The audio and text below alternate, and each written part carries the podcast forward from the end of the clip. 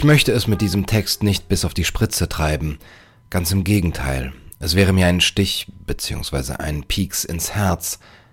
Sollte Ihnen trotzdem das Geimpfte oder sogar der Kakao der Erstkommunion hochkommen, dann bitte ich Sie, nachsichtig zu sein. Der Text hat keinen alleinigen Wahrheitsanspruch, noch möchte er tatsächliche Erkrankungen bzw. Todesfälle kleinreden. Es geht ihm um etwas ganz anderes, um eine Dimension, die unter der Oberfläche zu finden ist.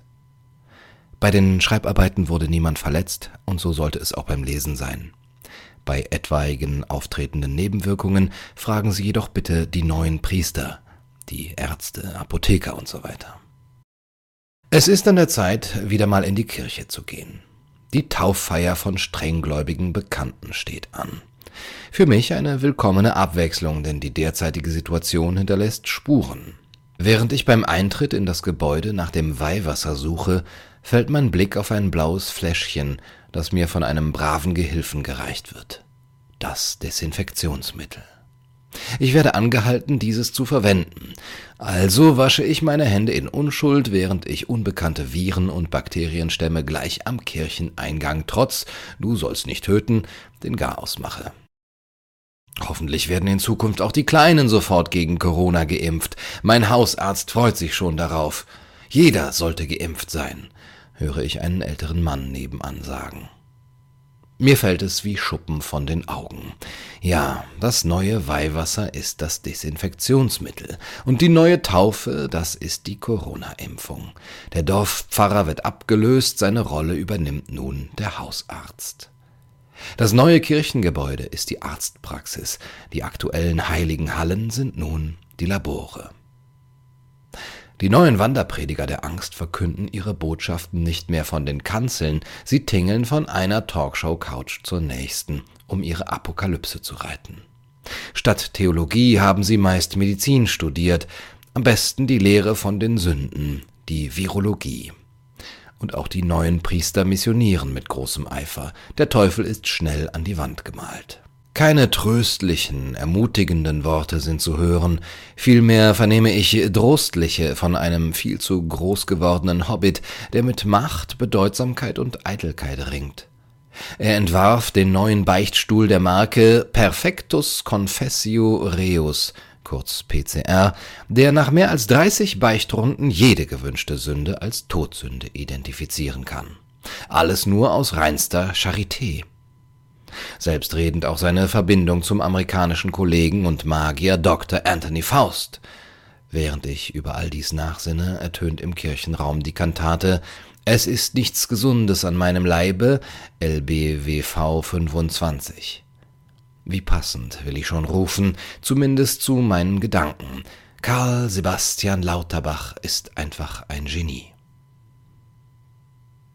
Die Viren stehen also für die neuen Sünden, eine unsichtbare Gefahr, gegen die nur das Beichten und Taufen hilft. So erfüllen die Stäbchen die Aufgaben einer Beichte. Sie sind der neue Maßstab. Verriet die Beichte zusätzlich viel über das Innerste der Seele, so verraten die Teststäbchen viel vom Innersten des Körpers. Sie suchen zuerst einmal nach Viren, denn man steht ja in Dauerverdacht, ein Träger dieser zu sein. Hatte man früher nach langer Beichte doch endlich eine Sünde gefunden, so wurde die Sanktion Buße genannt. Jetzt wird sie als Quarantäne bezeichnet und lädt nicht minder zur Einkehr ein. Der zukünftige Analabstrich, der jede Sünde sofort entdeckt, ist ein schlaues chinesisches Produkt, das Beichte und Buße in einem kombiniert.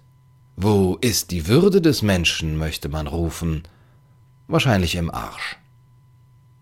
Waren die neuen Priester, die Ärzte, nicht schon lange Teil einer priesterlichen Tradition? In weiße Mäntel gekleidet schreiten sie bei ihren Visiten in einer heiligen Prozession von Bett zu Bett, die Hierarchie meist strikt im Auge behaltend. Sie murmeln dabei in einer fremden, toten Sprache, die der lebendige Patient nicht zu verstehen vermag. Priesterkasten sprachen immer schon gerne ihre eigene Sprache. Wer sich gegen all dies kritisch äußert und dem modernen Kult die Maske entreißt, wird nun nicht mehr als Heide, Ketzer, Heretiker und Ungläubiger gebrandmarkt, sondern als Verschwörungstheoretiker und Wissenschaftsleugner an moderne Pranger gestellt und wenn nötig vom öffentlichen Leben ausgeschlossen. Die neue Religion ist die Wissenschaft, die Königin der Wissenschaften, die Medizin, der Virologe, der Eingeweihte unter den Wissenschaftlern. Der Mensch verkommt zu einer Fallzahl, einem Teil einer epidemiologischen Kurve und wird von den neuen Propheten, den Simulationsexperten und Komplexitätsforschern in deren Prophezeiungen, sprich Berechnungen, eingespeist, um dabei seine Subjektivität und Würde gleich zu Beginn der Berechnung abzulegen. Hypnotisiert blickt der moderne Mensch auf das zentrale Orakel der Welt, auf das Dashboard der Johns Hopkins University, welches mit seinem von John D. Rockefeller gegründeten Public Health Center for Health Security ein Corona-Planspiel im Vorfeld organisiert hatte. Die heilige Tafel bzw. das goldene Brett vor dem Kopf zeigt den internationalen Verlauf der Sünden, welcher uns sprichwörtlich in das Kaninchen vor der Schlange verwandelt. Der moderne Sünder ist der Virenträger, der Kranke. Dem alten und neuen Sünder ist gemein der Verlust der Würde. Diese war und ist den Würdenträgern vorbehalten. Nur wer sind diese jetzt? Der Mensch des alten Kultes hatte mit dem ersten Atemzug die Erbschuld, die Ursünde inhaliert, der moderne Mensch plagt sich nun von Beginn wieder mit unsichtbaren Feinden, den dämonischen, krankmachenden Erregern. Von wegen von Geburt an unschuldig und gesund, nein, der Mensch ist von Beginn an verdächtig, unrein und ungesund. Ein Leben lang soll er nun beweisen, nicht schuldig und krank zu sein. Im Zweifelsfall gegen den Angeklagten. Und hier hilft der Eintritt in einen rettenden Kult. Früher war dieser das heilige Sakrament der Taufe, das von der Schuld befreite. Nun ist es das heilige Sakrament der Corona-Impfung.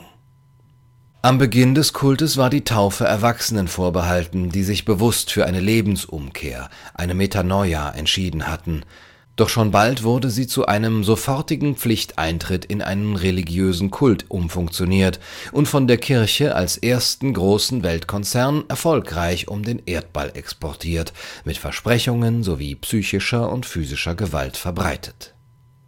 Wenig blieb im Angesicht der Pflichtkindstaufe von dem ehemals lebendigen, bewussten Ritus.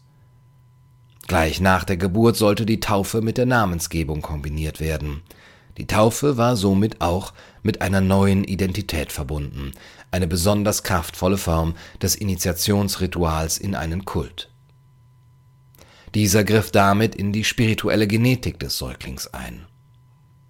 Ist die Corona-Impfung auch mit einer neuen Identität verbunden, ein sicheres Zeichen für den Eintritt in einen Kult? Identity 2020 Systems, kurz ID 2020, kommt mir als Parallele in den Sinn. Diese Organisation wirbt für eine neue digitale Identität. Der grüne Pass, der Impfpass, scheint der erste Schritt in diese schöne neue Welt zu sein. Die Kombination von Impfung und Blockchain-Identität auch gleich am besten nach der Geburt. So wird man schnell zum Objekt und in Folge zum Besitz. Wer hat nur ID 2020 initiiert? Gavi, Microsoft, Bill and Melinda Gates Foundation und die Rockefeller Foundation, um die wichtigsten Player zu nennen.